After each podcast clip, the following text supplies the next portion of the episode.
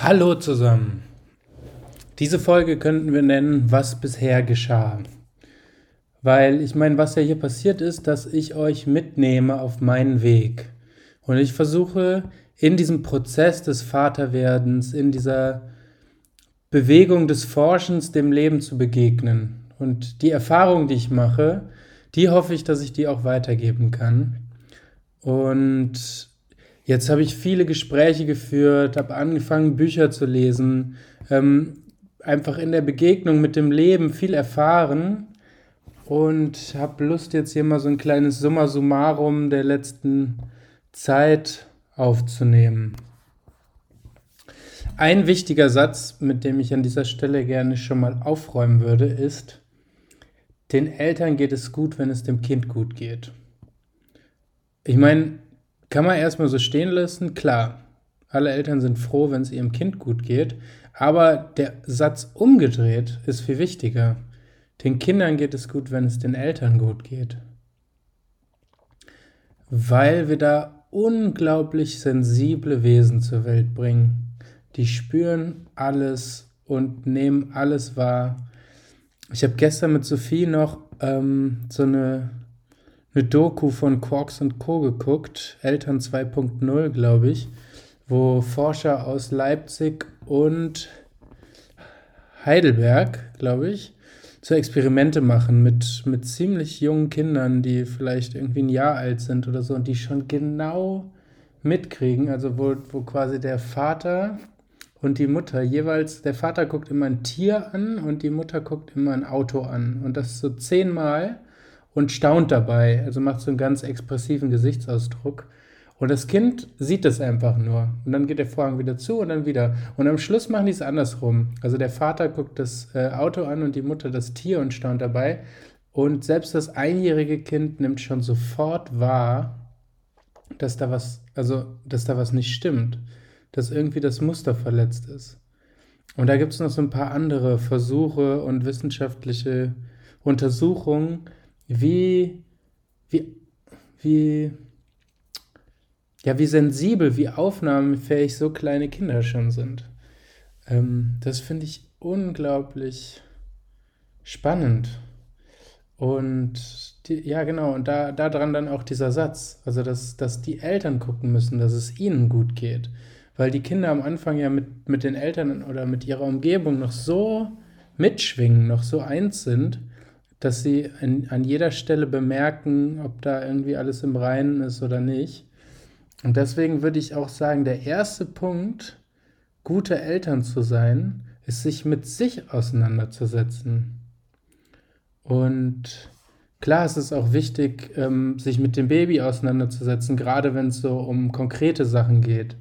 Äh, ich lese Sophie gerade dieses Buch vor, artgerecht, ähm, Baby ähm, ein artgerechtes Babybuch oder so. Auf jeden Fall richtig gutes Buch. Wenn ihr artgerecht bei äh, Google eingibt, findet ihr das sofort. Ähm, von Nicola Schmidt ist die Autorin. Ähm, und da sind nochmal super viel, ist nochmal richtig schön aufgedröselt. Die Fakten zur Geburt, das ist nochmal historisch auch schön, schön ähm, auseinandergenommen. Aber das sind einfach nur so die Hard Facts, würde ich sagen, die, die Rahmenbedingungen, um das Kind gut zur Welt zu bringen. Ähm, was, was dann das Wichtigste ist, damit das Kind gut gedeiht, ist, dass ich liebe. Und wie Christian Brover in der letzten Podcast-Folge so schön als Anfangszitat ähm, äh, ausgesprochen hat, ist es nicht, müssen wir nicht äh, rauskriegen, wie wir lieben können, sondern was uns quasi da, daran hindert zu lieben. Und ich glaube, das ist die Arbeit, die Eltern leisten müssen oder vielleicht die Menschen leisten müssen, weil ich würde sagen, unsere Grundfrequenz, unser, unsere Grundessenz, das, was wir im, im, im, im Keim sind, ist Liebe. Und jetzt können wir gucken, an welchen Punkten fließt die nicht. Wieso, wieso können wir die an manchen Punkten nicht ausdrücken? Was sind unsere Muster? Was sind unsere Ängste? Was ist das, was uns zurückhält, uns so in unserer Vollkommenheit, in unserer Fülle wirklich auszudrücken? Und das spielt natürlich auch in der Erziehung eine ganz wichtige Rolle. Wo komme ich nicht in meine Größe? Wo kann ich mich nicht in meiner ganzen Fülle ausdrücken? Und womit kann ich dann auch dieses Kind, was da kommt, nicht aus, aus vollem Herzen quasi beschenken? Sondern wo habe ich Bilder? Wo bin ich, wo mache ich mich selbst abhängig von dem Kind?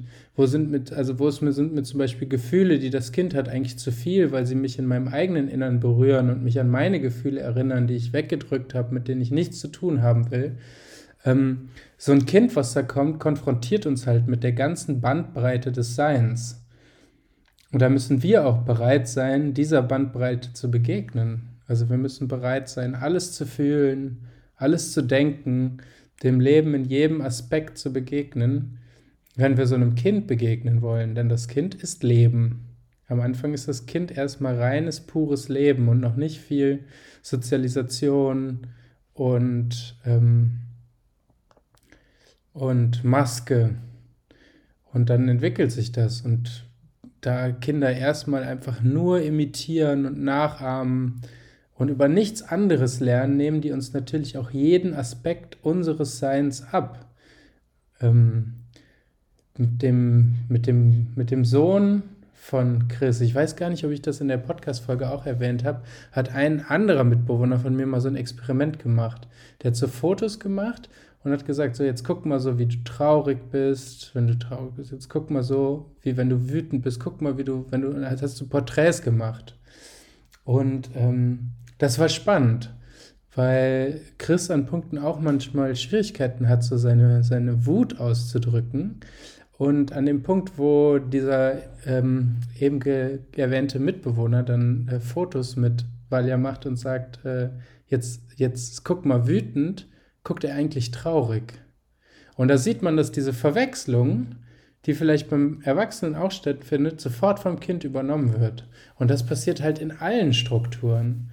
Das heißt, wenn wir ein Kind zur Freiheit führen, müssen wir uns selbst zur Freiheit führen, damit das Kind von uns lernen kann, was es bedeutet, frei zu lieben und sich frei auszudrücken.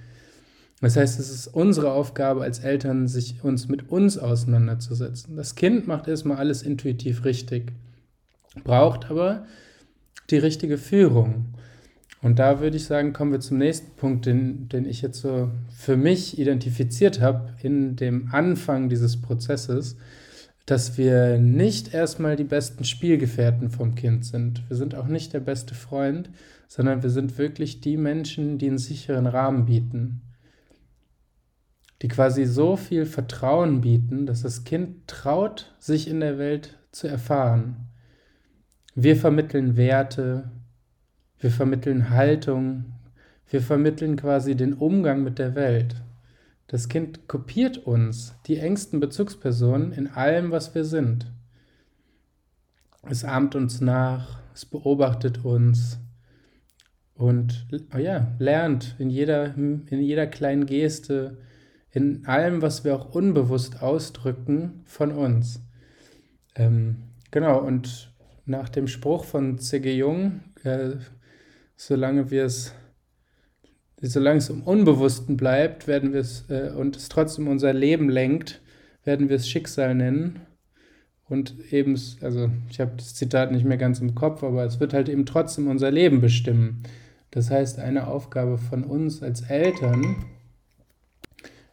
ist es, uns unsere Strukturen immer bewusster zu machen, um damit freier im Ausdruck unserer Liebe zu werden. Und ich denke, dass die Diskussion um Elternschaft schnell so emotional wird und dass viele Kindergärtner sagen, das Anstrengende ist eigentlich nicht die Arbeit mit den Kindern, sondern die Arbeit mit den Eltern. Und ähm, Lehrer genauso. Ne? Also wo, wo man oft hört, boah, eigentlich ist das die Arbeit mit den Kindern macht Spaß, aber sich mit den Eltern auseinanderzusetzen, meine Fresse. Ich glaube, das kommt daher, weil uns dieses Thema einfach auch an unseren existenziellsten Punkten trifft und das geht tief und wir werden emotional, weil wir selbst berührt werden. Und ich glaube, viele Eltern sind da einfach noch sehr identifiziert mit Strukturen in sich und können das noch nicht zum Objekt machen. Das heißt, sie können diese inneren Themen, die sie triggern, wo sie in Reizreaktionsmuster kommen, das heißt, sie trifft einen Reiz, einen Impuls von außen und sie müssen reagieren, weil, es noch, weil diese Reaktion noch unbewusst abläuft. Und je mehr wir uns das bewusst machen, desto mehr schaffen wir quasi einen Raum zwischen Reiz und Reaktion und können damit viel freier auf den Reiz reagieren ähm, und sind nicht mehr so, so emotional gebunden an diese Situation, sondern wir können immer mehr das quasi selbst vor uns hinstellen und aus der zweiten Personenperspektive auf uns selbst gucken. Wir können also gucken, ah, was passiert mit mir gerade? Ich beobachte mich von außen, was passiert? Und wenn wir den Prozess weitergehen und immer mehr lernen, die Sachen zum Objekt zu machen und selbst von außen zu betrachten, können wir auch irgendwann in die dritte Personenperspektive, wenn wir in einer sozialen Situation sind. Das heißt, wenn wir einem anderen Menschen begegnen, können wir gucken, ah, wo ist der andere Mensch gerade? Wo bin ich gerade? Was passiert mit uns? Welche Sachen muss ich vielleicht in den Kontext noch mit einbeziehen, um die Situation wirklich zu verstehen? Und dann kann ich viel freier reagieren, als wenn ich noch aus einem unbewussten Muster eigentlich sofort in die Reaktion gehen muss und auch sofort Schutzmechanismen habe. Das heißt, ich werde emotional, es wird aufgeladen. Ähm, genau, und ich würde sagen, dann gibt es ja immer, also die, die Diskussionen drehen sich dann, wie ich das bisher mitkriege. Und ich fange ja wirklich, also Elternschaft ist jetzt noch nicht so lange in meinem Leben so ein großes Thema. Aber ich habe richtig Bock, mich damit tiefergehend zu beschäftigen. Und ich habe das Gefühl, es ist oft so dieses autoritär, anti-autoritär, freilassend, Grenzen, dass um den Punkt sich auch viele Diskussionen drehen. Und ich habe das Gefühl, ähm, die, die eine Seite, diese Attachment, bindungsorientierte Elternfraktion, ist in dem einen Extrem irgendwie unglaublich identifiziert und dann auch sofort emotional aufgeladen und die andere Seite halt in das andere Extrem. Und ähm, ich glaube, oder was ich erlebe, ist, die Eltern, die mich am meisten beeindrucken, sind die, die so eine ganz klare, erwachsene Haltung haben. Also die ihr Kind lieben, also wo du spürst, die lieben das Kind und geben dem aber eine ganz klare Führung weil sie verstanden haben, dass die Welt für das Kind noch ganz viel Stress bedeutet. Ne? Da kommen ja ganz viele Eindrücke auf das Kind zu, ähm, die es noch gar nicht interpretieren kann. Also in jedem Moment macht es noch ganz neue Erfahrungen, noch, äh, also dieses geistige Stoffwechselsystem erstmal verarbeiten muss. Und da sind die Eltern, die erste Rolle der Eltern ist erstmal Sicherheit und Orientierung bieten. Und Menschen, die das verstehen und dann heißt, sich nicht abhängig von der, von der Stimmung des Kindes, von, der, von den Gefühlen des Kindes machen, sondern einfach da bleiben und Orientierung bieten. Und wenn das Kind irgendwie wirklich wütend ist oder traurig, dann ist da einfach ein Gegenüber, was sagt, ja, ich sehe dich. Ich nehme dich wahr.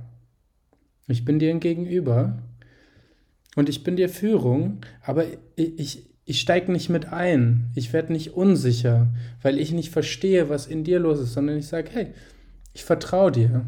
Und ich glaube, das ist auch ein ganz wichtiger Punkt, dass wir ganz oft den Kindern viel zu wenig zutrauen in heute, heutzutage. Dann gibt es ja Begriffe wie Helikoptereltern und äh, weiß ich nicht was, aber ähm, das, das Kind macht das schon. Die Frage ist, wie wollen wir das machen? Und haben wir eigentlich Vertrauen in uns und unsere Liebe? Und schaffen wir es dann mit einem klaren Punkt da stehen zu bleiben, ohne dass, also ohne dass wir uns selber Sorgen machen, ohne dass wir selbst Angst kriegen? Also wir müssen die Werte, die wir den Kindern vermitteln wollen, wie Vertrauen, Wahrheit, Liebe, selber verkörpern, damit das Kind sich das bei uns abgucken kann. Das heißt also nochmal, wir bieten den Rahmen, in dem das Kind sich fallen lassen kann und sich im, im vollen Vertrauen erfahren und erleben kann. Das heißt, es macht selbst seine Erfahrungen, die es braucht, um sich als ganzer Mensch zu erleben und in allen Aspekten seines Seins zu erfahren. Das ist unsere Aufgabe als Eltern, wie ich es bis hierhin verstanden habe. So, und wenn das stimmt, dann würde ich sagen, ist der Fokus von den meisten Erziehungsratgebern und Elternbüchern falsch gesetzt. Dann ist die Frage nicht, wie gehen wir mit unserem Kind um, sondern wie gehen wir mit uns um. und was ergibt sich dann eben daraus für das Kind. Das heißt, dieser Aspekt der Persönlichkeitsentwicklung und der, der inneren Arbeit, dem damit auseinandersetzen, was bin ich eigentlich und was will ich in meinem Leben verkörpern, was sind meine Werte, was ist meine Haltung, ähm, ja, was ist, was ist meine Vision für das Leben, ähm, wie, wie gehe ich mit mir um, wie gehe ich mit der Welt um, wie gehe ich mit anderen Menschen um, äh, ist, ein, ist ein viel wichtigerer Aspekt zu klären, weil es ja darum geht, zu lieben und dem Kind Liebe vorzuleben. Und das können wir eben, wenn wir uns mit unserer eigenen Liebe auseinandersetzen. Und dann ist nicht so sehr die Frage, was braucht das Kind? Weil das Kind braucht Eltern, die mit sich im Frieden sind und die mit sich im Reinen sind und die vertrauensvoll vor dir stehen, dir quasi dem Kind in die Augen gucken und sagen, ich vertraue, ich vertraue dir, du bist Leben, du machst das schon. Ähm, ja, quasi in Ruhe sind, kein, kein Stress vorleben. Ne? Und das in so einer chronisch gestressten Gesellschaft wie uns fordert es einfach ein komplettes Umdenken. Ja, und an dem Punkt bin ich mir auch gar nicht so sicher, wie sinnvoll es ist, noch zehn Beziehungsratgeber zu lesen und noch zehnmal irgendwie kognitiv an den Themen zu arbeiten. Ich habe das Gefühl, dass quasi meditative Kompetenz, also den Frieden in sich wiederherstellen und zur Ruhe kommen in sich, Vertrauen in das eigene Selbst ähm, und den Stress loswerden eigentlich ein viel wichtigerer Punkt ist. Ähm, ja, und deswegen habe ich auch Lust, hier in dem Projekt und auf der Plattform, die hier langsam entsteht, ähm, Meditation anzubieten. Ich habe es auf der Seite schon angekündigt. Vielleicht dreimal die Woche. Es ist noch im Entstehen, aber jetzt gerade ist so ein bisschen die Idee, dienstags, donnerstags und sonntags jeweils halbe Stunde bis Stunde und da auch Meditationslehrer und äh, Menschen einzuladen, die Lust haben, da auch die Führung zu übernehmen. Und wenn ihr da Interesse habt, mitzumachen, dann schreibt uns doch einfach.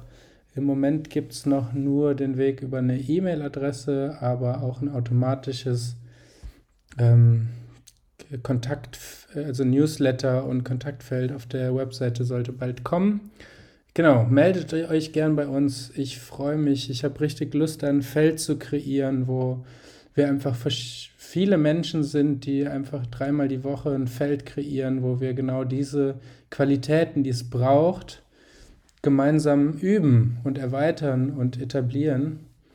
Und sowieso, besucht uns gerne auf www.perspektiven-eltern.de und ich freue mich, wenn ihr weiter dabei bleibt. Alles Gute.